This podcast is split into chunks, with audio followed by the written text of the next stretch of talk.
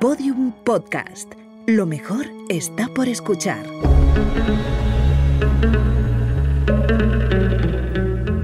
Dentro de la pirámide, con Nacho Ares, en Podium Podcast.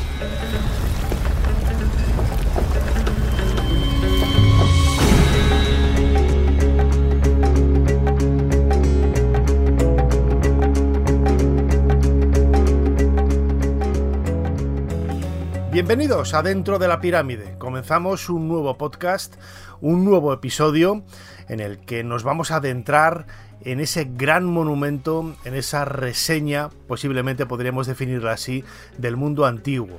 La gran pirámide de la meseta de Giza, construida por el faraón Keops hace más de 4.500 años, casi 5.000, si hacemos caso a algunas dataciones de carbono 14, sigue dando infinidad de secretos. Y a ella, precisamente, a esta gran pirámide vamos a dedicar el próximo episodio, este, este podcast. Con ello vamos a colocar un nuevo bloque en esa construcción. Cada uno de vosotros, si os suscribís al canal a través de la aplicación de Podium Podcast o cualquier, a través de cualquier otro agregador de audio, vais a ir haciendo que el monumento sea cada vez más grande, tenga un mayor tamaño y nos convierta a todos un poco en egiptolocos, ¿no? que es un poco lo que buscamos en, este programa. Recordad que tenemos en YouTube un canal dentro de la pirámide, canal homónimo, en donde todos los domingos a las 8 de la tarde, hora de Madrid, tenemos un vídeo con chat en directo, un streaming con vídeo en directo, depende un poco de las semanas. Y hace pocos días hablábamos precisamente del tema que vamos a abordar en, esta ocasión. La Gran Pirámide siempre ha fascinado a todo el mundo desde, la antigüedad. El propio Heródoto, eh, Estrabón, Diodoro, Plinio ya hablaban un poco de sus grandes enigmas y de lo poco que se conocía, ¿no? En definitiva, de, su construcción, de la estructura interior y de, poco más. ¿no? Heródoto fue el primero en vincularla con, el nombre del faraón Keops. Eh, de la cuarta dinastía, estamos hacia el 2650, grosso modo, antes de nuestra era, y realmente es muy poco lo que conocemos del reinado de este faraón, más allá de algunas campañas militares en, la zona sur del país, en la antigua Nubia, una, bueno, pues una campaña ¿no? para recoger piedras semipreciosas en el Sinaí y poco más, ¿no? Poco más es la información con que contamos del reinado de Keos, sobre todo porque ha quedado eclipsado ¿no? con, con esta maravillosa construcción de casi 147 metros de altura en origen, 230 metros de lado, que se ha convertido en una especie de atractivo que todos los años ah, lleva hasta la meseta de Giza, al, eh, al oeste del Cairo, a millones de personas. Precisamente a la exploración de unas puertas que ya aparecieron en la década de 1990, como vamos a escuchar a, a continuación, vamos a es el tema al que vamos a, a dedicar este podcast. No, I think until now the secret doors Creo que hasta ahora las puertas secretas son realmente un descubrimiento que plantea muchas preguntas y necesita muchas respuestas. Ya sabes que descubrí en el interior de la Gran Pirámide lo que han venido a llamarse tres puertas, una en el canal sur de la segunda cámara, la cámara de la reina, que tiene dos manillas de cobre. 21 centímetros detrás de esta primera puerta hallamos una segunda y en el túnel norte encontramos la tercera puerta, también con dos manillas de cobre. El día 5 de diciembre lidero un equipo para ver, descubrir y responder las preguntas que se han hecho sobre estas puertas. Es una de las cosas más sorprendentes que me lleva a buscar la contestación a muchas de estas preguntas y esperar muchas respuestas.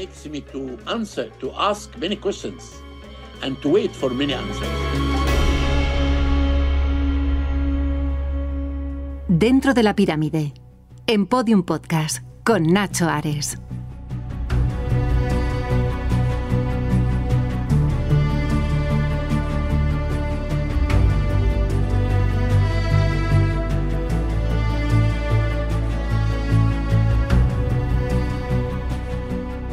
Es la voz del doctor Zahi Hawass explicando en exclusiva para la edición estadounidense del periódico The Sun lo que comenzaba el 5 de diciembre de 2023. Un nuevo proyecto para intentar conocer qué hay detrás de, las puertas, esas tres puertas que él mencionaba, descubiertas en la Gran Pirámide hasta ahora. Eh, no las, las, tradicionales puertas del monumento, se refiere lógicamente a esas pequeñas puertas de apenas 20 por 20 centímetros que hay al final de los dos pasadizos en la Cámara de la Reina. Eh, la Cámara del Rey cuenta en la pared norte y en la pared sur con dos eh, oquedades eh, que tienen salida hacia el exterior. Son unos pequeños pasadizos, como digo, de 20 por 20 centímetros, que tienen salida hacia el exterior y que hoy se utilizan, sobre todo el de la cara sur, con un enorme ventilador para regenerar el aire que hay en el interior de esa, de esa habitación.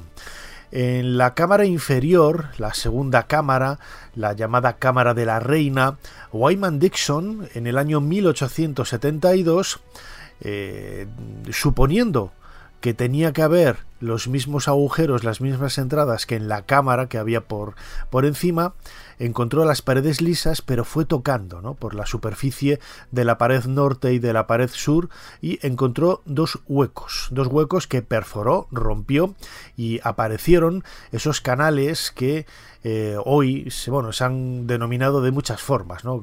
canales de aireación, canales de ventilación, canales para el alma, canales para el espíritu del difunto, tienen también su trascendencia astronómica, como vamos a ver, etcétera, etcétera, etcétera.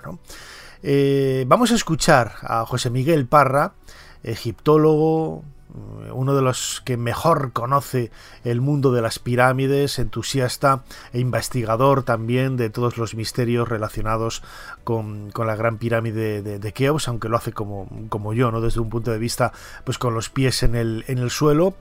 Y esto es lo que nos cuenta de cómo aparecieron en el siglo XIX, en ese año 1872, esas, eh, esas penetraciones ¿no? en, la, en la cámara de la reina, que al contrario de lo que sucede con la cámara del rey, en donde sí que salen al exterior y por eso se utilizan como canales de ventilación en la actualidad, con esos enormes eh, ventiladores que hay sobre todo en el, en, el, en el canal sur de la cámara del rey, en la cámara de la reina no no tenía salida hacia el exterior. Se hizo una prospección, una investigación de las paredes norte y sur de la Gran Pirámide y no se encontró ninguna salida, ninguna posible salida de esos eh, pasadizos secretos, podríamos calificarlos.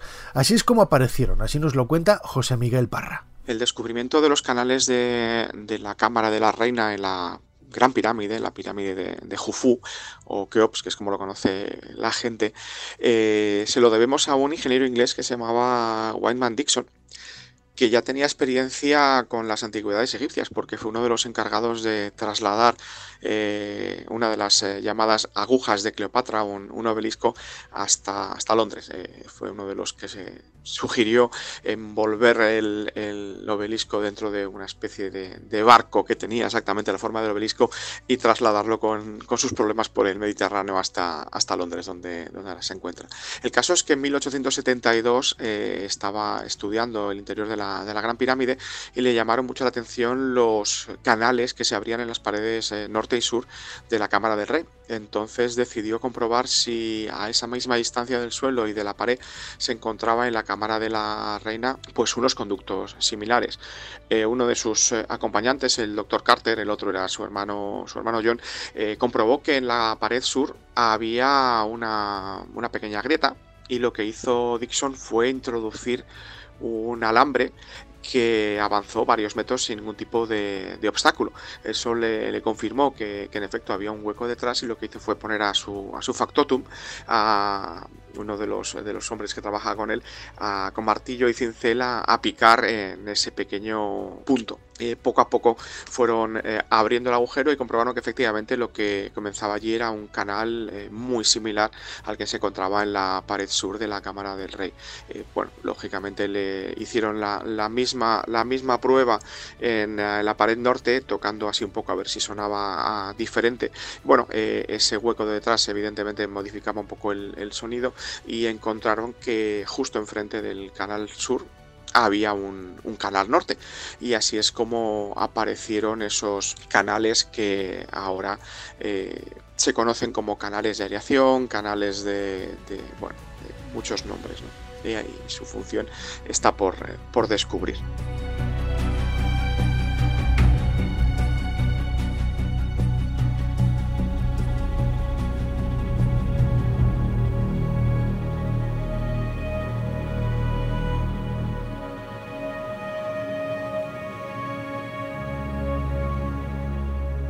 Aunque podríamos pensar que ha habido pocas investigaciones alrededor de, estos canales a lo largo del siglo XX, realmente ha habido más de las que se tiene noticia. Decíamos que Wyman Dixon descubrió los canales en 1872. A comienzos del siglo XX, un investigador eh, Morten Edgar también estuvo investigando, ¿no? intentando conocer qué había en el interior, sobre todo del canal norte de la Cámara de la Reina. Él fue quien dejó esas varillas que todavía se pueden ver en la actualidad en, ese pasadizo y que las hizo llegar hasta, hasta una distancia de, de casi veintipico metros, ¿no? porque en el canal norte en el, pasaje, en el pasadizo norte, ese pasaje norte de la Cámara de la Reina, el, pasadizo en sí tiene que girar hacia la izquierda para bordear la gran galería y luego seguir su camino hacia el exterior, hacia la pared. Pero nunca llegó hacia ese punto, lo que hizo sospechar ya en el, en el siglo XX que allí podría haber algo. Y así se demostró en los años 90, realizando precisamente esas labores de limpieza de los canales para colocar ventilación, para colocar aireación en la Cámara del Rey, el trabajo fue eh, eh, entregado al Instituto Arqueológico Alemán del Cairo, una de las instituciones arqueológicas de más renombre en aquel momento dirigida por el ya fallecido Rainer Stadelmann. Stadelmann lo que hizo fue eh, contratar a un ingeniero o un equipo de, ingenieros dirigido por Rudolf Gantenbrink para realizar esta exploración. Ellos fueron los que limpiaron los canales de la Cámara del Rey y viendo que no había salida en el exterior de los canales eh, inferiores de los de la Cámara de la Reina, decidieron prospectar el interior de estos pasajes. Y es ahí cuando eh, se decide construir un robot, el llamado Upu-Out, un robot que yo he tenido la oportunidad de tener en mis manos en el Museo Británico, porque luego posteriormente Rudolf Gantenbrink lo donó a esta institución eh, inglesa y hoy está en los almacenes del Museo Británico. Es una verdadera joya de la tecnología. Eh, una verdadera maravilla, un robot muy ligero con una tracción oruga que le permitía moverse, ¿no? Y ascender por pequeños obstáculos que pudiera haber en el interior de esos pasajes, como un pequeño escalón, etcétera, etcétera, etcétera. ¿no? Es, bueno, pues fue una, experiencia maravillosa poder tener ese robot en, en las manos, sobre todo, sobre todo porque fue el protagonista de un gran descubrimiento en el año 1993. Los eh, periódicos ingleses se hicieron eco de una noticia del descubrimiento al final del Canal Sur de esa Cámara de la Reina, de esa segunda cámara de la Gran Pirámide, como llaman los egiptólogos, porque lo de Cámara de la Reina pues es un atributo que no hace eh, realidad ¿no? Al, verdadero significado que pudo haber tenido esta habitación, un significado que hoy desconocemos, pero como digo apareció en The Independent y en otros periódicos ingleses el descubrimiento a los 65 metros de ascensión del robot Upu-Out por ese canal sur de ventilación de la Cámara de la Reina de una pequeña puerta. Una pequeña puerta al final de ese pasadizo de 20 por 20 centímetros con dos pomos metálicos en la parte frontal. Seguramente las imágenes de, este hallazgo las tenéis todos en, mente, ¿no? porque han sido muy populares y han aparecido en infinidad de documentales, de, libros, etcétera, etcétera, etcétera. El periódico ABC eh, tomando la información de, esta, de estos periódicos ingleses, así contaba la noticia el 17 de abril del año 1993. Arqueólogos alemanes dicen haber descubierto una cámara secreta en la pirámide de Keops. El posible descubrimiento de una cámara en la mayor de las pirámides egipcias genera nuevas esperanzas para el hallazgo de los tesoros del faraón Keops. De acuerdo con algunas hipótesis, la importancia del tesoro podría ser equiparable al de Tutankamón. Según informa The Independent, un equipo de arqueólogos alemanes ha localizado, con la asistencia de un robot, la entrada a una cámara hasta ahora desconocida, en la pirámide construida hace 4.500 años. Hasta ahora se venía suponiendo que la entrada era un pasaje que los constructores de la Gran Pirámide habían dejado por inacabado. Según las descripciones facilitadas por la videocámara del robot, al final hay una pequeña puerta, con puños de cobre. Más allá de la puerta, se sugiere la posibilidad de que aparezcan los tesoros del faraón Keops, sin que los depredadores de pirámides en ningún momento pudieran haber tenido acceso a la cámara. Dentro de la pirámide. Un viaje a los secretos del Egipto faraónico. En Podium Podcast. Con Nacho Ares.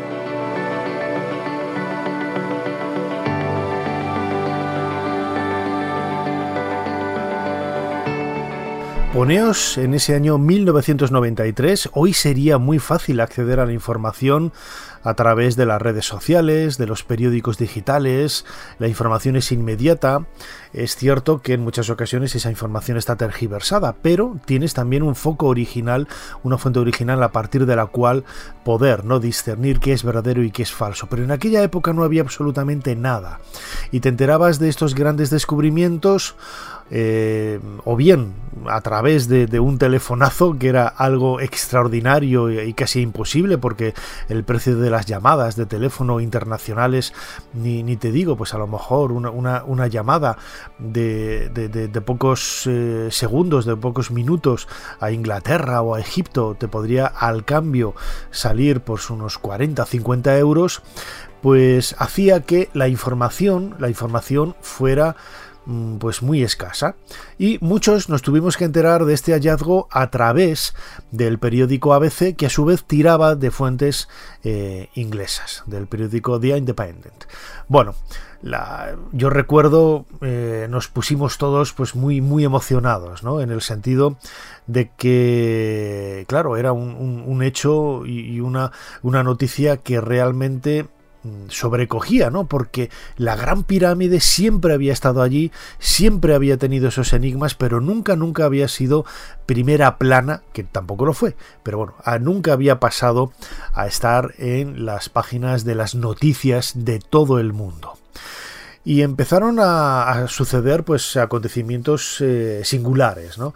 la revista eh, Espacio y Tiempo que dirigía el doctor Jiménez del Oso envió a Manuel José Delgado a Egipto para investigar un poco eh, los entresijos de esta, de esta noticia y publicó varios artículos ¿no? en, en, esta publicación, en esta revista de misterio española. ¿no?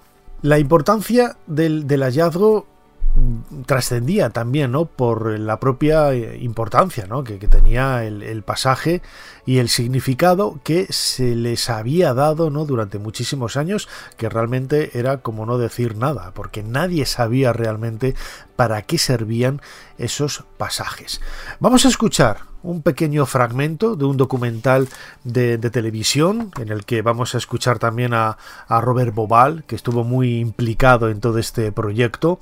Eh, es un documental que se titula El misterio de la Esfinge y las pirámides, publicado por eh, la revista Año Cero y que nos acerca un poco ¿no? a conocer el significado que pudieran haber tenido un significado estelar estos pasajes tan, tan destacados en el interior de la estructura de la Gran Pirámide. Atravesando estas paredes y adaptados con extrema precisión están estos estrechos canales. Eran solo de ventilación, según los egiptólogos.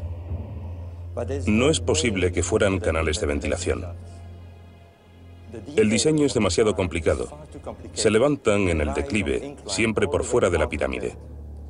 Deben haber tenido un propósito superior.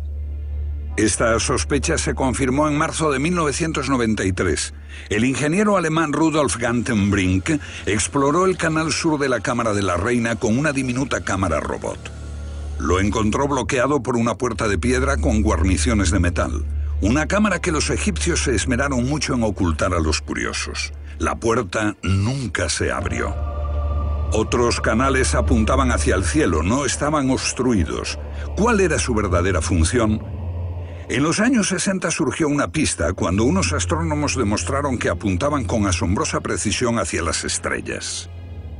Este canal apuntaba a Alpha Draconis, la estrella polar en el tiempo de las pirámides, otro a la Osa Menor. ¿Podría la astronomía arrojar luz sobre este enigma?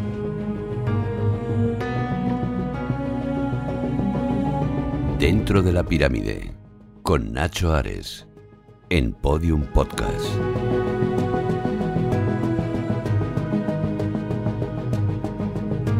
La estructura interna de la Gran Pirámide es bastante mm, ofuscante, en el sentido de que no sabemos realmente cuál es.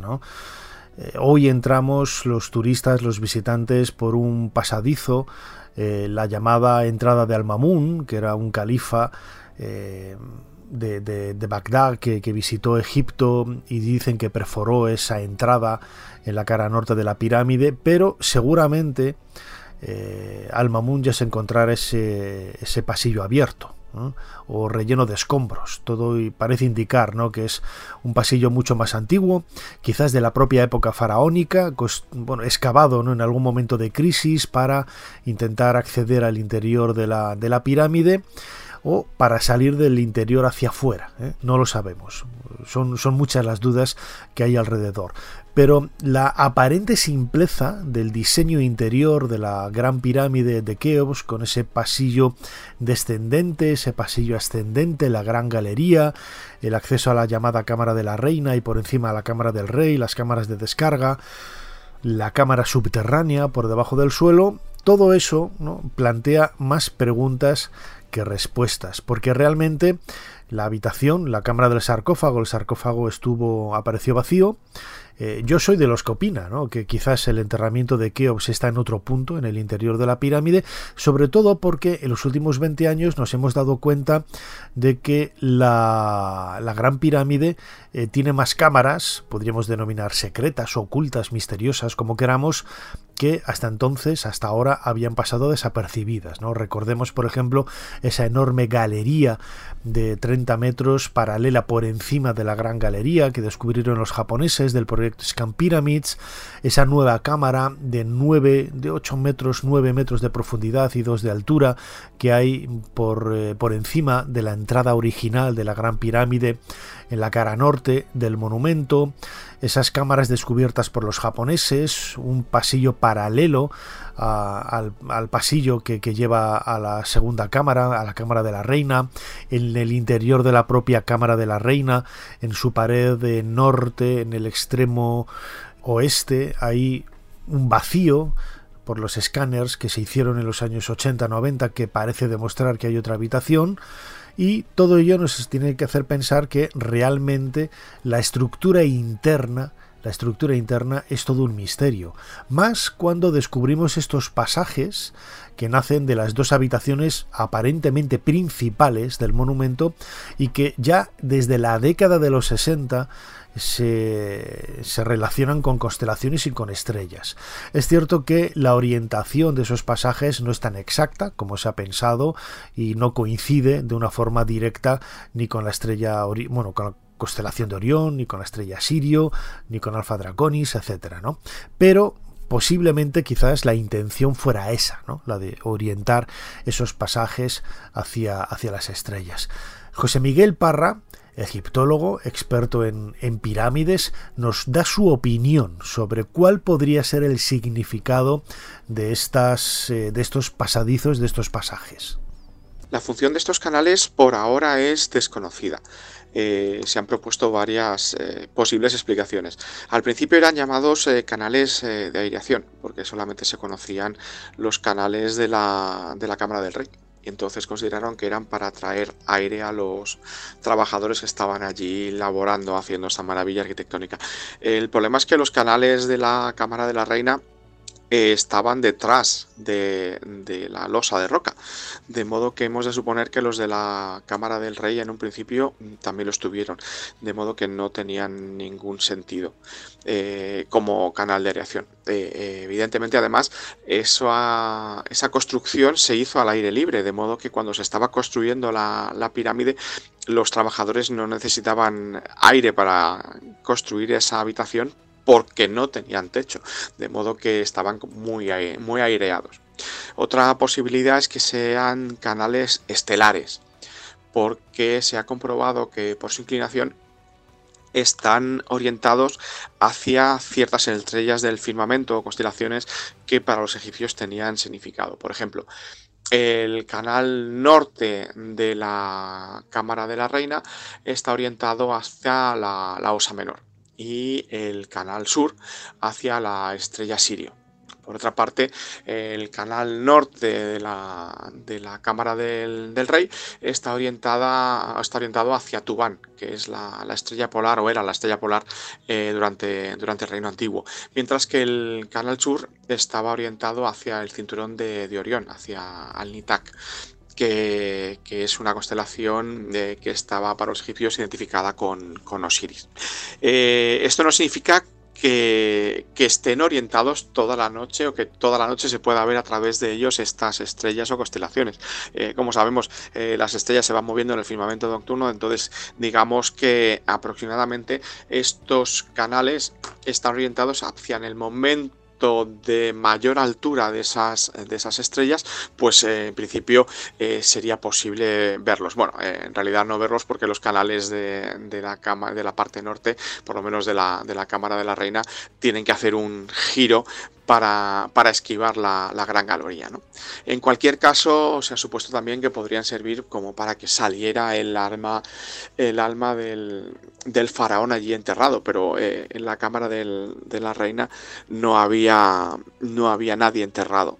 De modo que la, la mayor posibilidad sería que efectivamente estuvieran relacionados con algo, con algo que se veía en ese firmamento. Eh, posiblemente las, las estrellas que hemos, que hemos señalado, porque es bueno, la, inclinación que tienen, eh, o la inclinación teórica que se les ha calculado, es a la que, a la que señalan. De modo que posiblemente sean eh, canales estelares.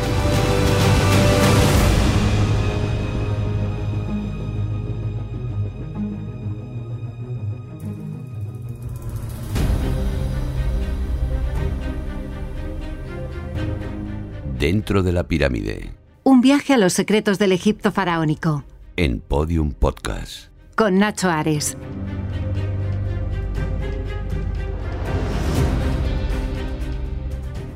Hubo que esperar casi una década para que se volviera a explorar el interior de estos eh, pasadizos. Eh, Gantenbrink pudo explorar únicamente el pasadizo sur, el pasadizo norte no lo pudo eh, llevar a cabo porque eh, la estructura del, robot del Up-Out hacía inviable que pasara por encima de, esas varillas metálicas que mm, suponemos que había dejado allí bien eh, Morton Edgar a principios del siglo XX o Wyman Dixon, como siempre se ha dicho, ¿no? pero lo más probable es que fuera Morton Edgar. Mm, además hubo un problema desde el punto de vista casi diplomático y es que eh, Gantenbrink cometió un error muy grande, ¿no? que enfadó primero a los propios alemanes, a los propios egiptólogos del Instituto Arqueológico Alemán y luego, lógicamente, a las eh, instituciones eh, culturales y políticas egipcias. Él siempre dijo ¿no? que, había ido con el vídeo a, a, decirlo a las autoridades egipcias para que siguieran con el proyecto y, y hacer más cosas y tal, y eso fue totalmente falso. ¿eh? Los egipcios y los alemanes del Instituto Arqueológico Alemán se enteraron de la noticia porque lo vieron en la prensa inglesa. Y eso es un error muy grave y eh, rompía el contrato, el contrato que él tenía de completa eh, confidencialidad de los hallazgos que se pudieran realizar en esas, en esas galerías, ¿no? esas pequeñas galerías de 20 por 20 centímetros. Eh, la prensa inglesa lo dio a conocer, se extendió por todo el mundo e insisto, eso sentó muy mal, sobre todo a Rainer Stadelmann, director del Instituto Arqueológico Alemán, porque vio peligrar los permisos que esta institución tenía de excavaciones en muchos lugares de Egipto, ¿eh? por culpa del egocentrismo, podríamos decir, de, Rudolf Gantenbrink al, intentar, eh, no, sabemos si colgarse medallas o qué, ¿no? En, en relación a este, a este hecho.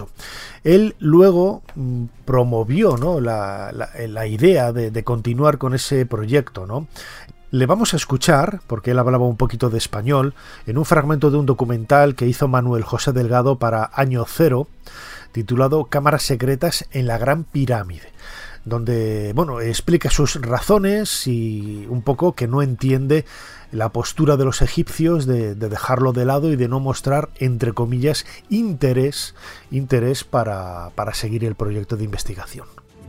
La, situación, uh, para mi opinión, es uh, roto. Eh, no hay nadie que tiene un interés de continuar las investigaciones.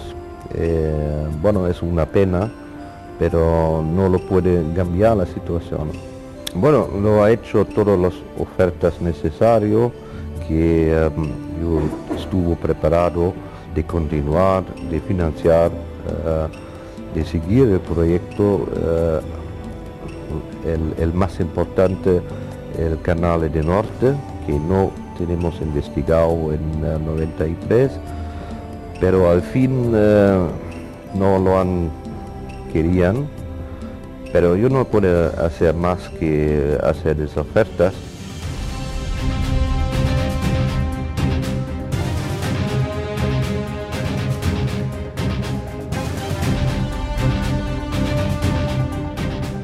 Las teorías conspiranoicas dijeron que, claro, como se había descubierto algo sensible, algo importante, pues eh, por eso se cortó el proyecto, ¿no? Cuando era totalmente falso. Rainer Stadelman reconoció una y mil veces que el problema, el único problema había sido la actitud y las acciones tomadas y llevadas a cabo por Gantenbrink.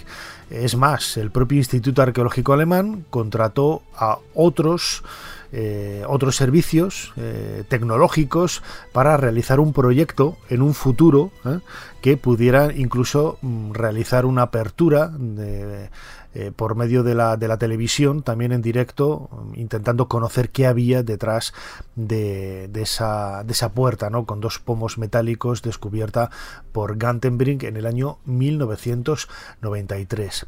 Los proyectos se fueron demorando, eh, hay que pensar que eh, todo este tipo de, de, trabajos no solamente tienes que diseñar el robot, tienes que pedir una serie de permisos, tienes, tiene que haber una institución también científica detrás que, que fomente o que por lo menos respalde lo que se hace, pero no llegó hasta el año 2002. ¿eh?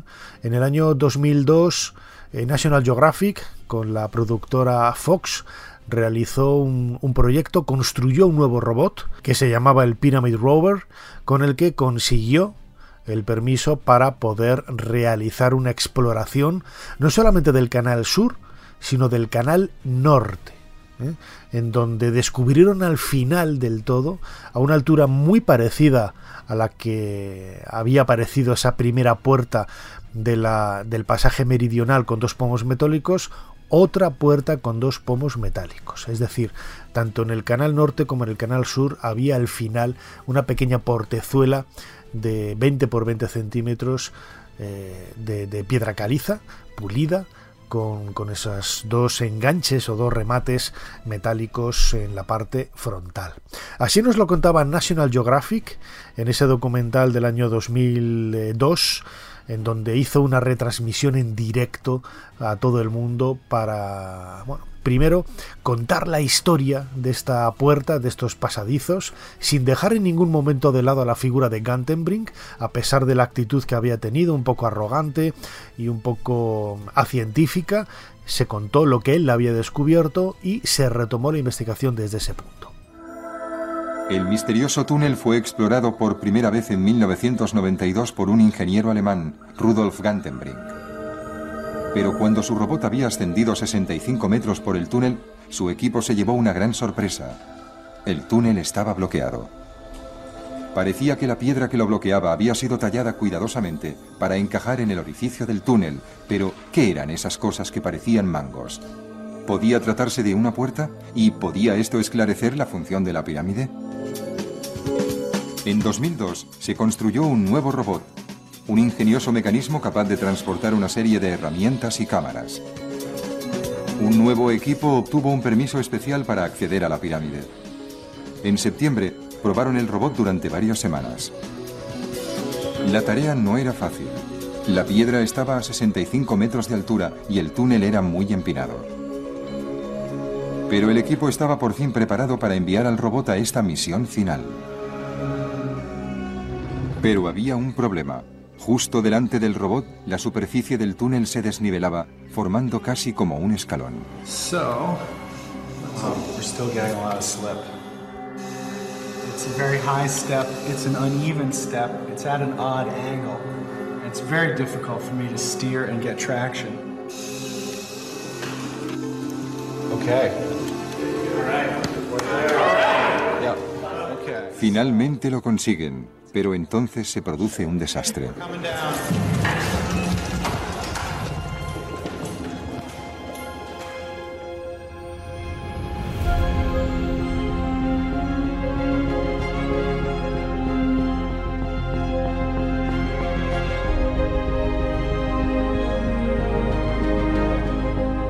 el documental y la retransmisión en directo de esa noche de septiembre del año 2002 bueno, pues era un poco peliculera, ¿no? Es, yo lo entiendo, hay gente que critica y dice que cuando al final, como vamos a escuchar ahora, se perforó esa puerta, ya se había perforado días antes y se conocía lo que había días antes y que como no trastocaba la historia oficial, eh, pues se dio a conocer. De lo contrario, se hubiera, se hubiera cancelado, ¿no? O sea, la historia conspiranoica de, bueno, pues 30 personas trabajando en una habitación con, con, los monitores y con todo el mundo grabando allí y tal, pues si hubiera aparecido algo y hubiera salido algo, pues hubiera trascendido igual pero exactamente igual, ¿no? Esos pactos de silencio de, de, comunidades gigantes, ¿no? De, de, personas, es como lo de la Tierra plana, ¿no? O sea, llevamos en la NASA trabajando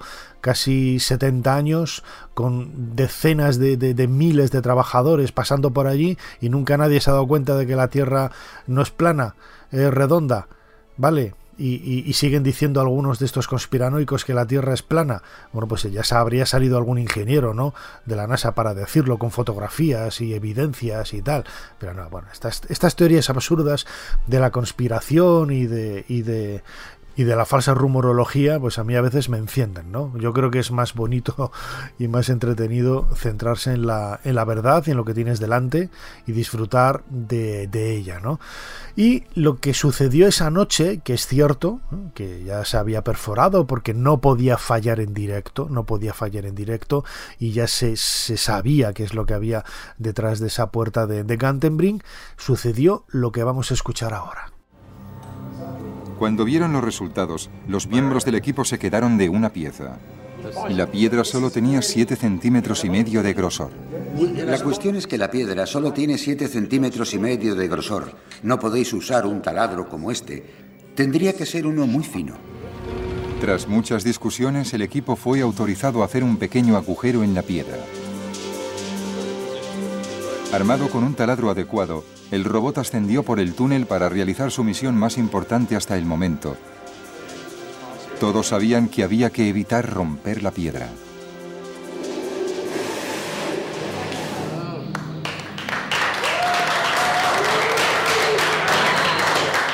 Hicieron un agujero limpio sin causar ningún otro desperfecto. ¿Qué había al otro lado?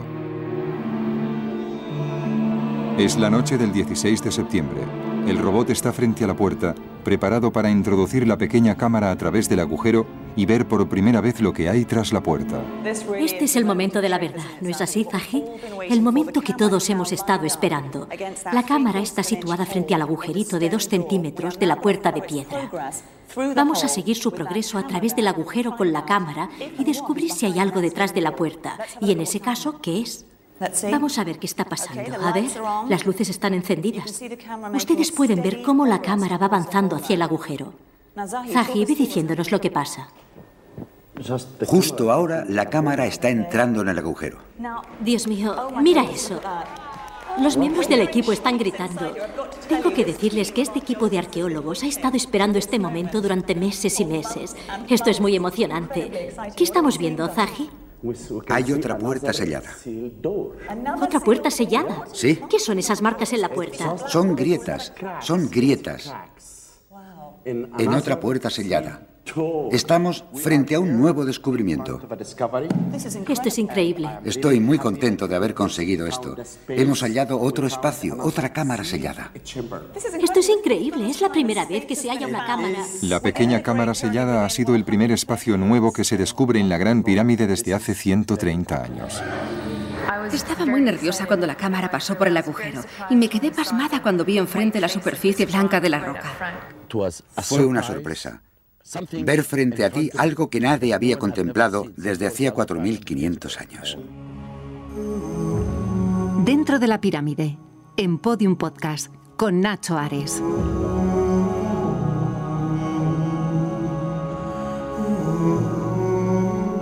Esa era la tercera puerta a la que se refería Hawass, dos en el canal sur y una en el canal norte, esas puertas que pretenden abrir ahora o explorar ahora por medio de, nuevos robots. Mm, desde el año 2002 se ha hecho relativamente poco. ¿eh? porque, bueno, en, en, 2010 sí que hubo un, un, experimento, un grupo privado, ¿no? vinculado de alguna manera también a la Universidad de Leeds en Reino Unido, pero solamente porque algunos ingenieros que trabajaron en, este proyecto dependían de esta universidad, pero no era la universidad la que respaldaba el proyecto en sí, era todo producto de un millonario eh, ingeniero de, Hong Kong que, tenía ya desde comienzos de los años 90, antes incluso de Gantenbrink, la idea de introducir un, robot eh, por allí y creó el proyecto Jedi, es un nuevo robot que en el año 2010 estuvo explorando tanto el canal norte como el canal sur. Eh, fijaos la conspiración y el silencio que hay de todo esto, que el metraje completo está en internet. ¿eh? O sea, lo podéis ver. Hay un amigo, eh, Matt Simpson, de, Reino Unido, que tiene un canal extraordinario que se llama Ancient Architects, Antiguos Arquitectos, en donde buscáis eh, Jedi Project o Project Jedi y de ahí tenéis en dos vídeos el metraje completo del canal norte y del canal sur. Cada uno de ellos dura casi cuatro horas, ¿eh? porque el robot subía despacito, aunque eran 60 metros, la, lo, que había, 60-65 metros, ahí podemos ver entero el metraje completo del robot desde que sale de la cámara de, la propia cámara de la reina desde el inicio y empieza a ascender y realiza los giros por ejemplo que, tiene en el, en el, canal norte y va descubriendo cosas curiosas ¿no? va descubriendo por ejemplo eh, un, una rueda de plástico que alguien debió de dejar allí eh, pues a, no sabemos cuándo no sabemos cuándo, por eso decía antes que desde que Edgar eh, a comienzos del siglo XX exploró la Gran Pirámide hasta, hasta Gantenbrink, alguien ha tenido que ir. Había una bola de papel también, que cuando se sacó y se abrió era un, una especie como de guía de la meseta de Giza. ¿Qué hacía y eso? ¿Por dónde había entrado? ¿Eh? Eh, estaba en inglés y en árabe. Es, decir, eh, cosas sorprendentes, ¿no? Que no esperarías que se encontrara en un lugar tan, tan alejado y tan inaccesible. Pensemos que este pasadizo tiene 20 por 20 centímetros y estos objetos estaban a casi 20 metros. No, podríamos decir, bueno, los han disparado desde abajo y ha subido. No, pero es que en el pasillo norte en el pasaje norte, tiene un giro hacia la izquierda y luego va dando una curva para volver a enderezarse. No llegaría hasta, hasta ese punto, ¿no? También podemos ver otra cosa que a mí me han contado siempre, no, esto no, esta fotografía no te la puedo enseñar porque es absolutamente secreta, una puerta que aparece a la derecha en el pasillo norte de la Cámara de la Reina, bla, bla, bla. Bueno, pues ahí lo tenéis completo. Cuando pasa por ahí el, el robot, se ven las varas de, metal dejadas por, eh, por Edgar, Morton Edgar, a comienzos del siglo XX, y, un montón de información hasta llegar a esa puerta con dos pomos metálicos que es ahora, en diciembre de 2023, cuando se quiere abrir. Recomiendo que os acerquéis por el canal Ancient Architects, de, Matt Simpson y que os eh, echéis un vistazo a estos vídeos del proyecto Jedi en donde está el metraje completo, completo de, cada uno de estos canales. En un canal me parece que son tres horas y pico y en el otro cuatro horas y pico, son como siete u ocho horas de, metraje que hay que tener paciencia para verlo, pero es bonito y es curioso, ¿no? Porque va avanzando muy poco. El, Jedi, el robot Jedi tenía una ventaja que no tenía, por ejemplo, el robot de Pyramid Rover de National Geographic o el Up-Out de Gantenbrink y es que tiene creo que eran seis cámaras u ocho cámaras. Era una, un robot multicámara con cámaras delante y atrás. Tenía dos delante, dos a los lados, dos detrás, eh, arriba y abajo otras cámaras. Es decir, tenía un montón de cámaras y la, eh, la cámara, la grabación nos va mostrando la ese efecto multicámara a medida que va ascendiendo. ¿no? Yo creo que es algo realmente singular y curioso de ver. Y ahora tendremos que esperar pues a este nuevo proyecto dirigido por Zahi Hawass, para el que tendremos que estar con los cinco sentidos atentos a, este canal dentro de la pirámide, al podcast y también al canal de YouTube dentro de la pirámide para poder eh, tener todas las noticias y todos los datos de lo que vaya saliendo a la luz, que seguro, estoy convencido, va a ser algo sorprendente.